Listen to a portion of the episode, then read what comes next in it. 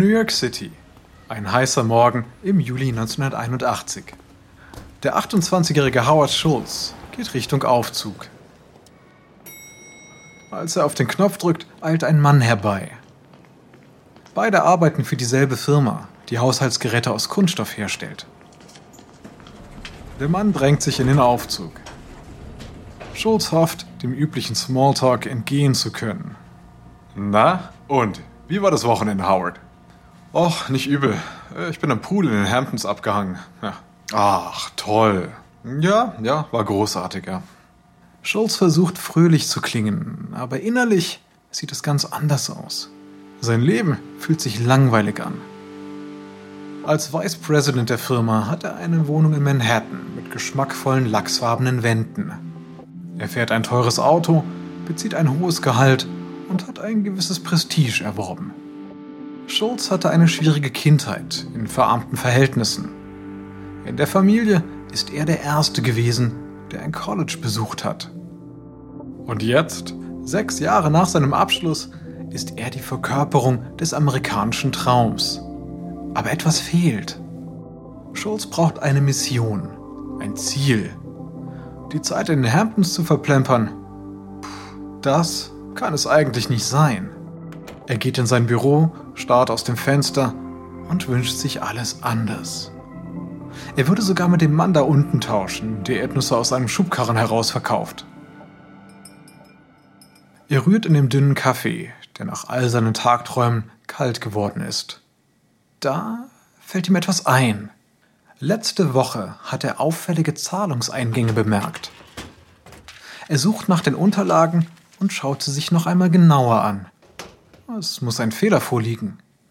Denn ein kleines Einzelhandelsunternehmen in Seattle hat ungewöhnlich viele Bestellungen für eine Filterkaffeemaschine aus dem Sortiment aufgegeben. Die Firma heißt Starbucks Coffee Tea and Spice. Dann ruft Schulz seine Frau an. Hi, wie geht's dir, Howard? Wollte nur Hallo sagen. Hi, alles okay. Leider ist erst Montag. Ich weiß, ich weiß. Ich möchte nicht stören. Ich wollte eigentlich nur deine Stimme hören. Also, bis dann. Warte, warte, warte. Hör mal zu. Ich muss dir etwas erzählen. Also, ein kleiner Einzelhändler mit nur vier Filialen gibt mehr Order für unsere Kaffeemaschinen auf als Macy's. Wirklich? Warum das denn? Ich weiß es nicht. Ich weiß nicht. Aber ich werde den Grund herausfinden. Und ich fahre dazu da mal hin.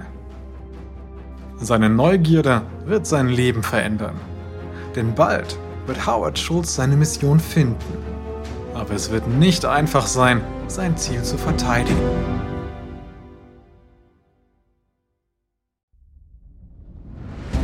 Ich bin Alexander Langer für Wandery und das ist Kampf der Unternehmen.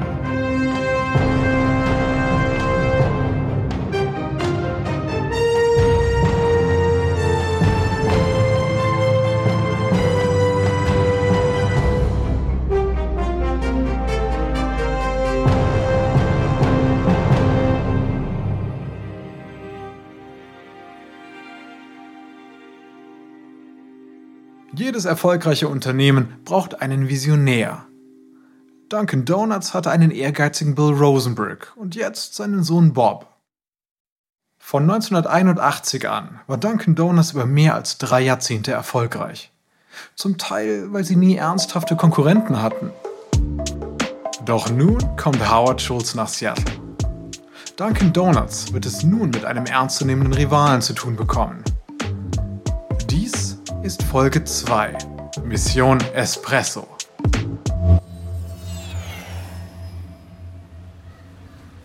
Schulz besucht Seattle im Herbst 1981. Die Luft ist so sauber, dass seine Lungen schmerzen. Er kann es kaum erwarten, in die Starbucks-Filiale zu kommen. Sie befindet sich am historischen Bauernmarkt, dem Pike Place Market. Schulz bahnt sich den Weg durch die Gänge. So etwas hat er noch nie gesehen. All die Stände mit verschiedensten Waren. Er schnuppert den Duft von frisch gebackenem Brot. Als er die Starbucks-Filiale erreicht, ist er überrascht, wie unscheinbar sie ist. Ein Violinist vor der Tür spielt Mozart. Schulz wirft ihm etwas Kleingeld zu und tritt ein. Der kräftige Duft von Kaffeebohnen überwältigt ihn. Er starrt auf die vielen Behälter mit Kaffeebohnen hinter dem Tresen. Die langen Regale reichen bis zur Decke.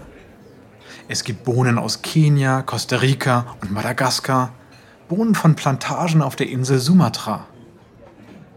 In der Raummitte sieht Schulz eine Maschine aus Metall mit einer Schale auf der Vorderseite. Ein Mann mit Halstuch zieht eine Metallschaufel heraus. Was ist denn das? Das ist ein Kaffeeröster. Wir rösten die Bohnen so lange, bis sie dunkelbraun sind. Der Mann legt sein Ohr an die Maschine und lauscht. Und was gibt's da zu hören? Tja, ploppen sie zweimal auf, sind die Bohnen fertig. Schulz schüttelt ungläubig den Kopf. Für ihn kam Kaffee bis jetzt nur aus der Dose. Starbucks verkauft nur Bohnen, aber man kann den Kaffee probieren.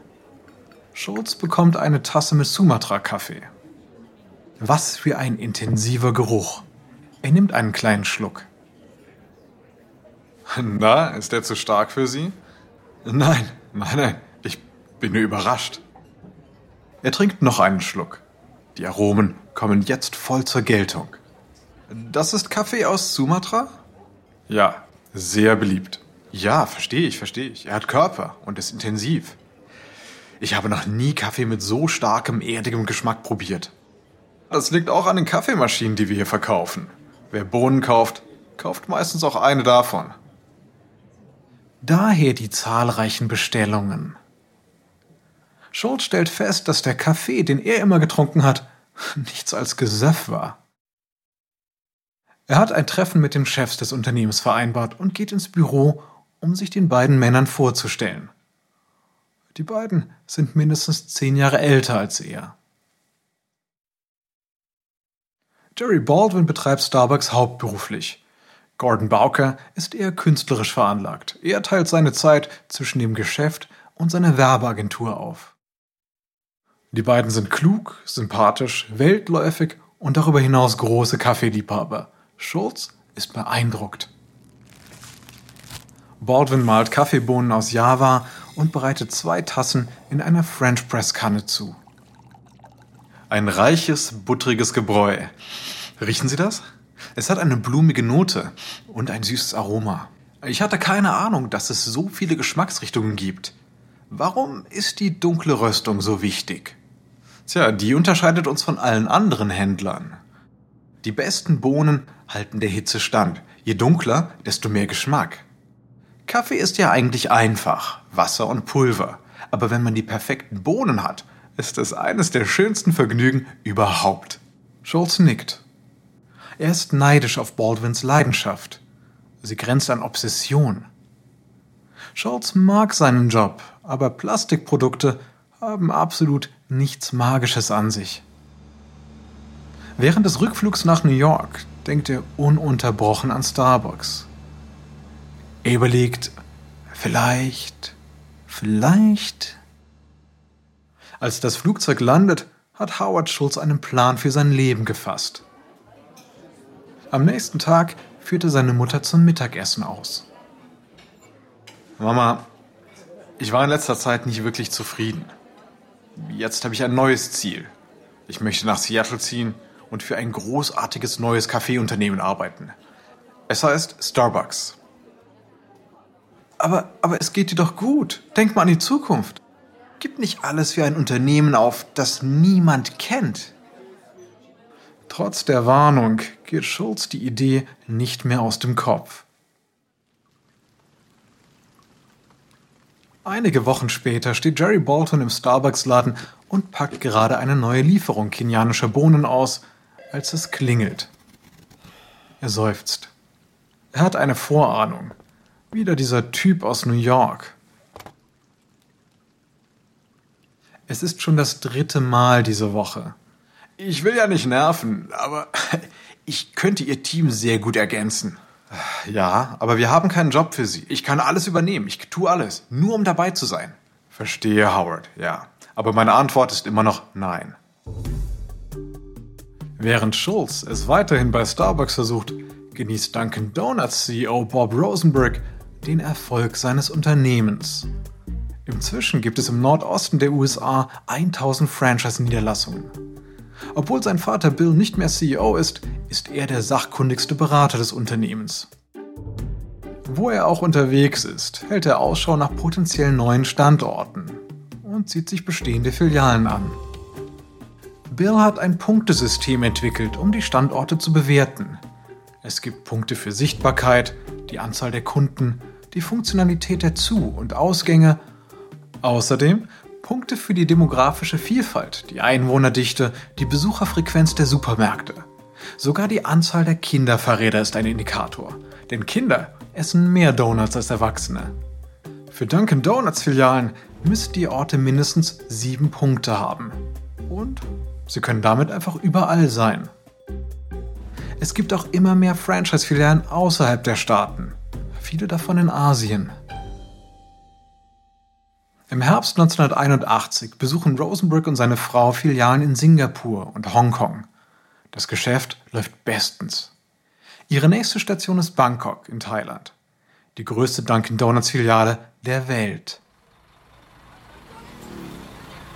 Die Rosenbergs überqueren vorsichtig eine Straße am Siam Square. Motorräder und Busse rauschen vorbei. Die Straßen sind voll mit kleinen Geschäften, Restaurants, Ständen mit Lebensmitteln und Süßigkeiten. Es ist früh am Morgen, der Laden ist voll. Sieh dir das an, sieh dir das an. 130 Sitze und jeder einzelne ist besetzt. An der Kasse stehen Verkäuferinnen im Firmendress und daneben Geschäftsleute in Anzügen. Übernächtigte Musiker machen hier einen letzten Stopp vor dem Schlafengehen. Sie alle trinken Kaffee aus Styroporbechern, auf denen der Name in leuchtendem Orange und Pink steht. Und sie alle verschlingen den Donut Thailand Style, einen glasierten Donut mit getrocknetem, zerkleinertem Hühnerfleisch und Thai Chili Paste. Rosenberg schaut mit einem breiten Lächeln zu. Denn er ist stolz darauf, wie er die Speisekarte für den Weltmarkt angepasst hat. Ein kluger Schachzug, um in Übersee schnell Fuß zu fassen. Dann fliegen die Rosenbergs nach Japan, wo 1970 das erste internationale Dunkin' Donuts eröffnet wurde. Die Filialen in Tokio laufen eigentlich reibungslos, aber eine funktioniert nicht so, wie Rosenberg es will. Er knüpft sich deswegen den Leiter vor. Der Kaffee ist kalt. Dunkin' Donuts ist berühmt für seinen Kaffee. Wenn Sie die Standards nicht erfüllen können, werde ich Ihr Geschäft schließen. Wir bemühen uns, versprochen. Sie müssen Ihren Job machen, jetzt. Mein Konzept ist, die Freude an tollen Donuts und tollem Kaffee zu teilen. Den Anspruch können Sie nicht unterlaufen. Rosenbergs Frau zieht ihn weg. Du bist zu hart zu dem Mann. Ja, das muss ich. Das muss ich sein. Unser Erfolg beruht auf der Liebe zum Detail. Ich dulde keine Schlamperei. Je erfolgreicher wir werden, desto besser werde ich hier aufpassen. Rosenbergs Überwachung wird legendär. Von Anfang an wurde der Kaffee in kleine Silex-Kannen mit 10 Tassen gebrüht, damit er frisch bleibt. Nach 18 Minuten in der Kanne wird der Kaffee weggeschüttet. Teuer, aber das ist Rosenberg egal. Danach werden die Brunnen für die nächste Füllung frisch gemahlen. Das garantiert dem Kunden eine stets gleichbleibend gute Qualität. Und mit dem Beharren darauf hat Rosenberg sein Vermögen gemacht. Winter 1982, New York City. Howard Schulz ist total frustriert. Es sind Monate seit seinem Besuch bei Starbucks vergangen. Er ruft Jerry Baldwin immer und immer und immer wieder an. Jerry, Starbucks hat ein enormes Potenzial. Ich bin mir dessen vollkommen sicher. Und ich könnte Ihnen dabei behilflich sein, dieses Potenzial richtig auszuschöpfen. Tja, Howard, aber das interessiert uns nicht. Unser Ziel ist es, Kaffeebohnen und Maschinen in ein paar Geschäften zu verkaufen. Träumen Sie denn nicht davon, mehr daraus zu machen? Ja, ich frage mich schon ab und zu mal, ob wir nicht in die Umgebung von Seattle expandieren sollten. Das können Sie, das können Sie definitiv. Und dann, endlich, im Frühjahr 1982 lädt Baldwin Schulz zu einem Abendessen mit ihm und Gordon Bowker in San Francisco ein. Schulz ist verrückt vor Vorfreude. Vor dem Abendessen zieht er im Hotelzimmer seinen besten Anzug, ein neues Hemd und eine Krawatte an. Er wird die beiden in einem gehobenen italienischen Restaurant treffen. Und er ist früh dran. Er läuft deswegen um den ganzen Block, um sein Selbstvertrauen zu pushen. Ich habe während meiner ganzen Karriere auf dieses Abendessen gewartet, sagt er sich. Er sitzt bereits am Tisch, als Baldwin und Bowker eintreffen. Beide sind leger gekleidet, ohne Krawatte. Scholz fragt sich, ob er overdressed ist. Aber dann denkt er, sie sind beide älter als ich. Damit zeige ich Respekt. Sein Hauptziel ist es ohnehin, beide zu begeistern. Er beginnt sofort zu sprechen. Mit Starbucks haben sie ein echtes Juwel. Wenn ich meinen Freunden ihren Kaffee serviere, sind alle begeistert. Alle würden so reagieren, überall. Sie könnten überall in den Vereinigten Staaten und in Kanada Geschäfte öffnen und ihr Wissen und ihre Leidenschaft mit so vielen Menschen teilen. Baldwin und Bowker hören aufmerksam zu, verziehen aber keine Miene. Am Ende des Abends ist sich Scholz sicher, dass er sie mit seinem Enthusiasmus überzeugt hat. Er ruft seine Frau an. So, mach dich bereit für den Umzug nach Seattle. In der Nacht wälzt sich Schulz hin und her. Er ist viel zu aufgeregt, um zu schlafen. Am Morgen klingelt das Telefon in seinem Hotelzimmer. Es ist Jerry Baldwin. Tut mir leid. Wir werden Sie nicht einstellen, Howard. Was? Warum? Zu riskant. Zu viel Veränderungen. Oh nein, denkt Schultz. Mein Enthusiasmus hat sie verschreckt. Er läuft im Kreis. Er muss ihre Meinung ändern. Aber wie? Kurz danach ruft er Baldwin zurück. Jerry, Sie machen einen schrecklichen Fehler. Das Schicksal von Starbucks steht auf dem Spiel. Sie wissen, Sie wissen, wie großartig das sein könnte. Baldwin will ein finales Nein rufen. Aber dann hält er inne. Denn Schultz zermürbt ihn. Außerdem bewegt ihn sein unbedingter Glaube an Starbucks. Er fragt sich, ob es sinnvoll ist, einen Menschen mit so viel Überzeugung abzuweisen. Gut, Howard, gut. Wir stellen Sie an, als Leiter für Einzelhandel und Vermarktung. Aber kommen Sie ja nicht auf dumme Gedanken. Starbucks bleibt bei seinen vier Filialen.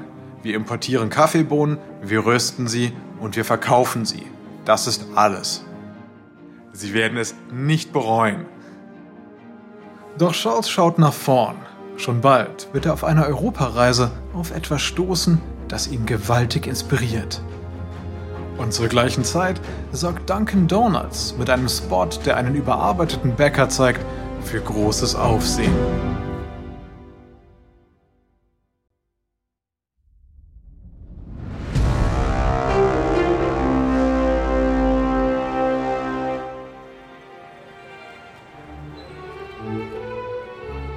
Frühling 1983. Mailand, Italien. Howard Schulz fühlt sich, als schwebe er. Er informiert sich auf einer Verkaufsmesse über neue Kaffeemaschinen. Auf dem Weg kommt er an einer kleinen Espresso-Bar vorbei und er beschließt hineinzugehen. Hinter der Theke drückt ein Mann auf eine Metallstange, die eine Dampfwolke freigibt. Er reicht einem der Gäste eine winzige Tasse mit Espresso.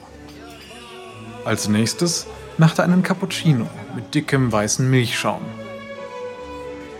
Während sich der Barista unterhält, bereitet er verschiedene Kaffeegetränke zu. Für Charles ist das ganz großes Theater. Und dazu diese Kombination all dieser verlockenden Aromen. Einige sind fruchtig, andere wieder würzig. Noch andere sind holzig oder süß. Es gibt nussartige und schwere Düfte, die ihn an guten Wein erinnern. Ein Genuss für die Sinne. Charles geht zum Tresen. Einen Espresso bitte. Na, Amerikaner? Erkennt man das? Ja, am Akzent. Wir haben jede Menge Amerikaner hier. Ah, mögen die den Kaffee hier? Ja, die sind ganz verrückt danach. Der Kaffee in Amerika? naja. Erreicht Charles den Espresso. Es ist, als würde er eine Tasse Ambrosia kosten. Das Getränk schmeckt so verführerisch, reichhaltig und stark. Und das Koffein kickt ihn. Danach fallen ihm viele Espresso-Bars auf. Alle voll mit Menschen. Sie sitzen an kleinen runden Tischen, reden und gestikulieren dabei dramatisch mit ihren Händen. Andere sitzen alleine, vertieft in die Tageszeitung. Wieder andere stehen am Tresen und plaudern, während sie auf ihre Bestellung warten. Nachts ruft Scholz seine Frau an. Hör mal, die Italiener haben echte Leidenschaft für Kaffee. Es ist, es ist fast wie ein Ritual. Und es hat auch etwas Romantisches an sich. Auf dem Rückflug packt ihn die Idee. Er will in den Vereinigten Staaten Espresso-Bars eröffnen.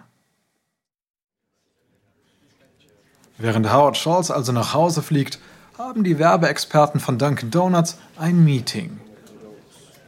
Der Projektmanager reibt sich voller Erwartung die Hände. Er wird dem CEO Bob Rosenberg seine Idee für den ersten großen Fernsehspot des Unternehmens vorstellen. Also die Idee. Ein Bäcker wacht um drei Uhr morgens auf. Noch ganz müde sagt er, Zeit Donuts zu backen. Hm, und was soll das ausdrücken? Naja, Dunkin' Donuts ist für jedermann, oder? Ja, ganz genau. Leckere Produkte, nicht zu teuer. Exakt. Der Spot zeigt etwas, das alle Berufstätigen kennen. Aufstehen und zur Arbeit gehen. Wie unser Bäcker. Tja, ja, hm. klingt okay. Hatte einen Namen, der Bäcker. Einen alltäglichen, Fred. Fred. Fred der Bäcker. Ja, das ist gut. Bald schon beginnt das Vorsprechen für Freds Rolle. Doch das Casting erweist sich als schwierig. Die Werber machen sich Sorgen. Tja, wir haben jetzt 200 Typen gesehen und keiner passt. Ja, alle sind so munter. Ja, wir brauchen einen, der schwere Last trägt oder so. Er ist K.O. Alle verlassen sich auf seine Donuts und den Kaffee. Dann spricht ein unbekannter Schauspieler vor, Michael Vale. Er ist korpulent und hat einen zerknirschten Gesichtsausdruck. Und er kommt im Vorsprechen im richtigen Kostüm, im Pyjama. Oh, Zeit, die Donuts zu backen. Das ist er, das ist er. Mit dem können sich Arbeiter identifizieren. Die erste Fred the Baker Werbung wird 1982 ausgestrahlt. Es ist eine Sensation. Time to make the donuts. Dunkin' Donuts are always fresh. I made the donuts. We make them at least twice every day. Time to make the donuts. Not a few kinds like supermarket, Made the donuts. Time to make the donuts. but up to 52 varieties. the donuts. Time to make the donuts. I made the donuts. Dunkin' Donuts, up to 52 varieties, fresh day and night. No supermarket. Fred wird das Firmamaskottchen und ist bei den Leuten sehr, sehr, sehr beliebt. Wo er auftaucht, wollen die Menschen Autogramme. Wenn er die Filialen zu Werbezwecken besucht, wird er jubelnd empfangen. Mit der wachsenden Sichtbarkeit steigt auch die Nachfrage nach Donuts und Kaffee von Dunkin' Donuts. Im nächsten Jahr, 1983, gibt es bereits mehr als 1200 Läden in Einkaufszentren und Raststätten im gesamten Nordosten der USA. Bei jeder Eröffnung ist Gründer Bill Rosenberg anwesend, schneidet das Band durch und bietet kostenlosen Kaffee an. Er fühlt sich wie der König des Kaffees. Er ahnt nicht, dass sich auf der anderen Seite des Landes ein Sturm zusammenbraut. Doch zunächst muss Howard Schultz die Eigentümer von Starbucks davon überzeugen, dass Espresso-Bars die Idee sind. Es wird der größte Kampf seines Lebens werden. In der nächsten Folge verwandelt sich ein winziges Café in eine duftende Geldquelle. Und ein Streit zwischen Vater und Sohn wird viel Geld verschlingen.